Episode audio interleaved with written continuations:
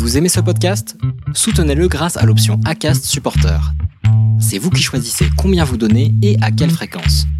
Cliquez simplement sur le lien dans la description du podcast pour le soutenir dès à présent. I'm Sandra, and I'm just the professional your small business was looking for. But you didn't hire me because you didn't use LinkedIn jobs. LinkedIn has professionals you can't find anywhere else, including those who aren't actively looking for a new job but might be open to the perfect role, like me. In a given month, over 70% of LinkedIn users don't visit other leading job sites. So if you're not looking on LinkedIn, you'll miss out on great candidates like Sandra. Start hiring professionals like a professional. Post your free job on linkedin.com/achieve today. Les déviations racontent les histoires de celles et ceux qui ont changé de vie. Pour nous suivre et ne rien manquer de nos actualités, rendez-vous sur notre site, abonnez-vous à notre chaîne YouTube, notre page Facebook, notre compte Instagram et suivez nos podcasts sur Acast. Tout de suite, un nouvel épisode, une nouvelle histoire, une déviation. Et, euh, et je tiens bon, en fait, je fais ma réunion, je suis habituée. Et en fait, à la fin, dans le taxi, j'appelle mon chéri et en fait, je m'entends lui dire Je veux plus jamais vivre ce que j'ai vécu aujourd'hui. M'appelle Anaïs Gauthier, j'ai 33 ans. J'étais euh, architecte d'intérieur et designer d'expérience client. Et aujourd'hui, je suis exploratrice du vivant, conférencière et auteur. J'ai grandi euh, dans l'Oise. Euh, J'étais une petite fille très curieuse qui se posait beaucoup de questions. Déjà à l'époque sur pourquoi je suis là, pourquoi le monde fonctionne comme ça. Et je suis rentrée dans une prépa artistique que j'ai faite à Paris. J'ai commencé à, à m'intéresser à l'espace, à l'architecture d'intérieur. Et euh, j'ai passé le concours de l'école Camondo. Pendant cinq ans, j'allais faire de l'architecture d'intérieur et ce qu'on appelle du design d'environnement. Donc c'est tout ce qui est euh, mobilier, euh, tous les objets qui nous entourent. J'ai été diplômée en 2011. Tout de suite, euh, je me suis mise à mon compte parce qu'en fait, pour moi, c'était pas envisageable que quelqu'un d'autre décide de mes horaires, que quelqu'un d'autre décide de mon agenda, de mes journées. Et j'ai galéré. j'ai galéré au début comme une dingue. Euh, je travaillais énormément et j'avais beaucoup de difficultés à trouver des clients. Mes parents m'ont mis la pression en me disant Anaïs, tu peux pas continuer comme ça, faut que tu trouves un emploi. Et donc euh, j'ai fait ma seule expérience de salariat dans ma vie, qui a duré six mois. Euh, j'ai été chef de projet architecte d'intérieur dans une petite agence d'architecture. Ça a été une expérience géniale. Surtout, j'ai vraiment appris ce que c'était que le métier. Et en même temps, même si j'avais euh, une place qui me semblait idéale, bah en fait, au bout de 3-4 mois, je commençais déjà à plus avoir envie d'aller à l'agence parce que il y avait des choses que je devais faire où je trouvais que ça avait pas de sens. Parce que aussi, il faut le dire quand même, c'est que en même temps que je faisais ça, je continuais de développer mon activité. Donc en fait, je travaillais comme une dingue. C'est-à-dire que je pouvais me lever à 5 heures du matin pour aller voir des artisans avant d'être au bureau où je devais arriver à 9 heures. Je me suis dit en fait, euh, c'est pas possible de tenir ce rythme-là. Et euh, ma priorité, c'était vraiment être à mon compte. Donc euh, j'ai pas renouvelé et j'ai continué à mon compte. Et euh, il s'est passé un truc très important dans ma vie, c'est que euh, en 2013, on était en début d'année, j'ai découvert par hasard sur internet que qu'il y avait un incubateur pour les métiers de la création qui était dirigé par la ville de Paris, qui s'appelle les Ateliers de Paris. Et, et, en fait, ça, ça a changé ma vie parce que pendant deux ans, ils mettaient à disposition un bureau. J'étais dans un lieu où il y avait plein d'autres créateurs qui étaient dans des secteurs différents, donc j'étais plus isolée. J'ai commencé à avoir un vraiment gros chantier, c'est-à-dire que euh, on m'a confié l'aménagement des 4000 mètres carrés d'espace VIP de l'Accord Arena. Et en fait, ça m'a ouvert euh, plein d'autres portes. Donc, euh, quelque part, en fait, je cochais un peu toutes les cases, quoi. C'est-à-dire que j'avais un job, euh, j'avais un, une bonne rémunération, euh, j'avais des clients, enfin voilà, ça tournait. Et en fait, fin 2016, j'ai commencé à sentir que euh, que ça allait pas. J'avais l'impression que tout dans mon quotidien me demandait une énergie énorme. Quoi que je fasse, j'avais l'impression qu'il fallait que j'aille puiser, mais tout au fond de moi, pour trouver l'énergie pour le faire. J'étais tout le temps fatiguée, je commençais à être tout le temps déprimée, euh, à être à fleur de peau, et euh, je comprenais pas vraiment pourquoi. Aujourd'hui, avec le recul, J'appelle ça le piège de la compétence. C'est-à-dire qu'en fait, j'étais capable en termes de compétences de faire tout ce qu'il fallait pour que ça roule. J'étais plutôt douée et professionnelle et donc en fait j'avais acquis la confiance de mes clients, mais ça me demandait tellement d'énergie que j'avais l'impression d'être nulle.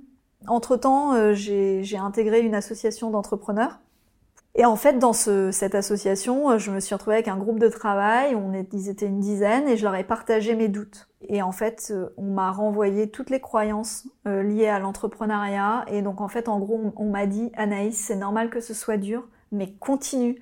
Ça va finir par aller mieux, c'est normal. Et puis surtout, on m'a dit un truc qui m'a beaucoup marqué. On m'a dit, tu peux pas laisser tomber maintenant. Ce serait tout gâché. Et ça, ça m'a vraiment, vraiment perturbée. Et puis, euh, il s'est passé une réunion qui m'a marqué euh, avec un avec un client. Je vais à cette réunion vraiment euh, confiante, contente. Je connais bien le dossier, j'ai bien tout préparé et tout. Et en fait, c'est une réunion importante parce que le client en question a réuni toutes les parties prenantes du projet et notamment son actionnaire principal. Et on peut pas faire le projet sans son concours. Et en fait, je comprends tout de suite qu'il a pas envie d'être là. Il cache pas son, mépris envers moi. Euh, il a un comportement vraiment qui me blesse. Et, euh, et, je tiens bon, en fait. Je fais ma réunion, je suis habituée. Et en fait, à la fin, dans le taxi, j'appelle mon chéri. Et en fait, je m'entends lui dire Je veux plus jamais vivre ce que j'ai vécu aujourd'hui. J'avais aussi l'expérience euh, de la connaissance de mon corps parce que j'avais fait un premier burn-out pendant mes études à 20 ans.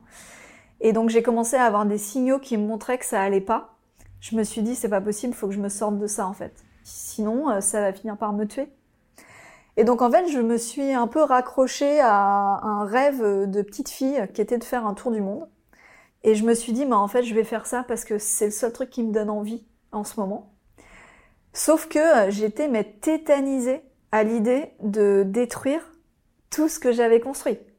Et la solution que j'ai trouvée, c'est de m'arrêter trois mois sur la période de l'été parce que l'été, je savais que mes clients, qui étaient plutôt des grosses boîtes, c'est voilà, il se passe pas grand chose, c'est plutôt ralenti et tout.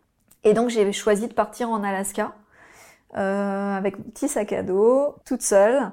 J'ai pas choisi l'Alaska par hasard. Je cherchais un endroit où il n'y avait pas d'autres êtres humains, où j'aurais rien à faire.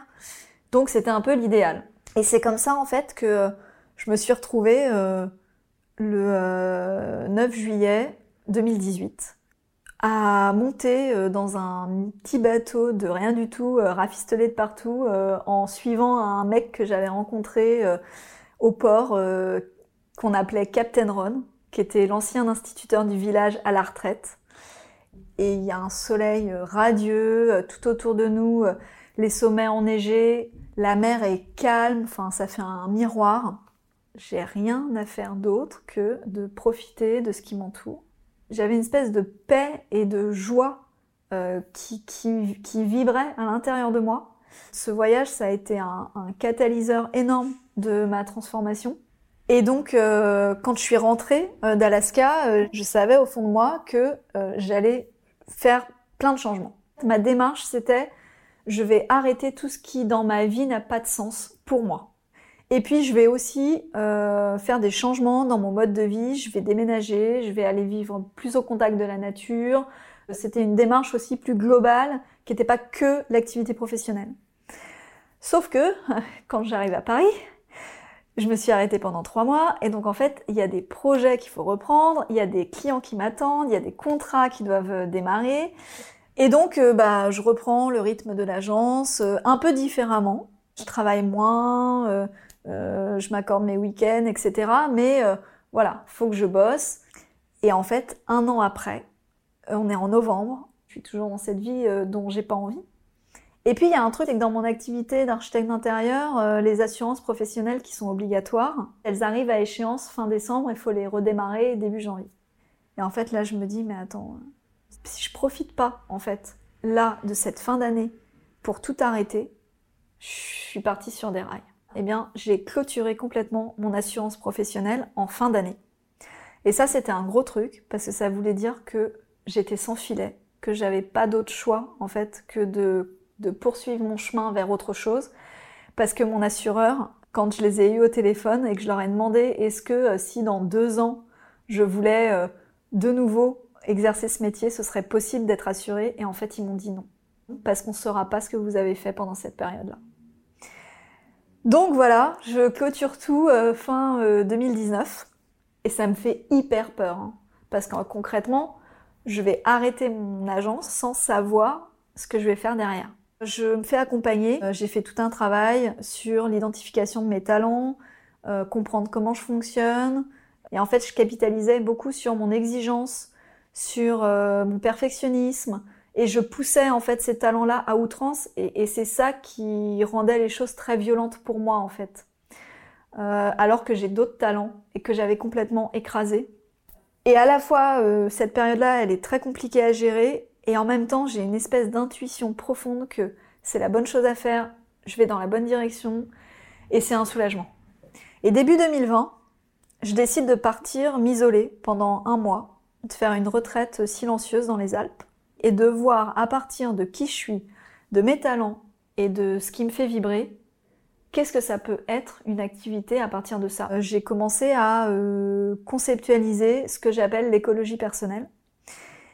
Euh, et, en fait, j'ai choisi ce mot pour faire le lien entre une quête vraiment individuelle vers un mieux-être et un mieux vivre, et puis les enjeux d'écologie à échelle globale.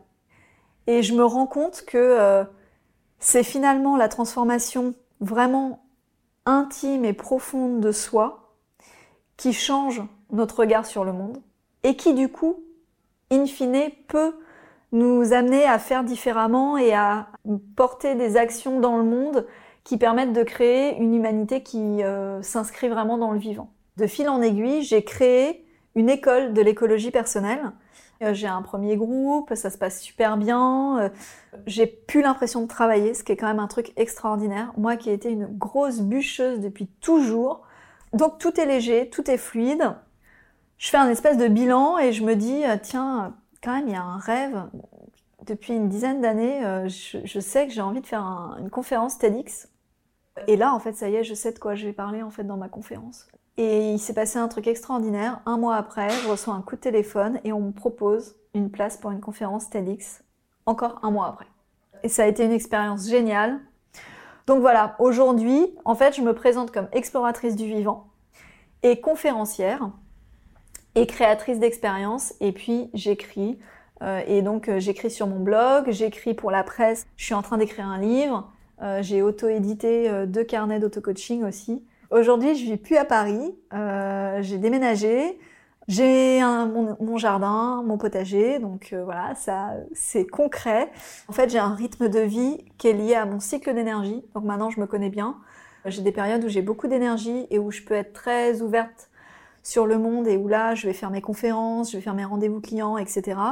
Et j'ai des périodes où, au contraire, j'ai besoin de repos, de silence, d'introspection. Et en fait, je m'accorde ces périodes-là. Et donc ça, c'est quand même quelque chose qui est très important, c'est que j'ai plus le rythme euh, que je m'étais imposé finalement. qui a changé, c'est que je me suis réadapte plus, en fait. C'est qu'aujourd'hui, je suis moi-même et j'accepte que euh, j'ai une façon de faire qui est différente des autres. J'accepte mon rythme. Et donc, euh, tout est plus doux et plus joyeux.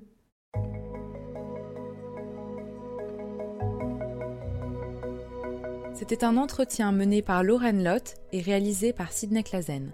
Retrouvez la vidéo de ce podcast sur lesdéviations.fr. Commentez, écrivez-nous, partagez, taguez vos amis, réagissez avec beaucoup de cœur, de pouces levés et d'étoiles quand on vous le propose. Les Déviations est un média à retrouver sur lesdéviations.fr, Facebook, Instagram, YouTube, iTunes et plein d'autres. Les Déviations n'ont qu'une vocation, raconter des histoires de gens qui ont changé de vie. A très vite pour un prochain épisode.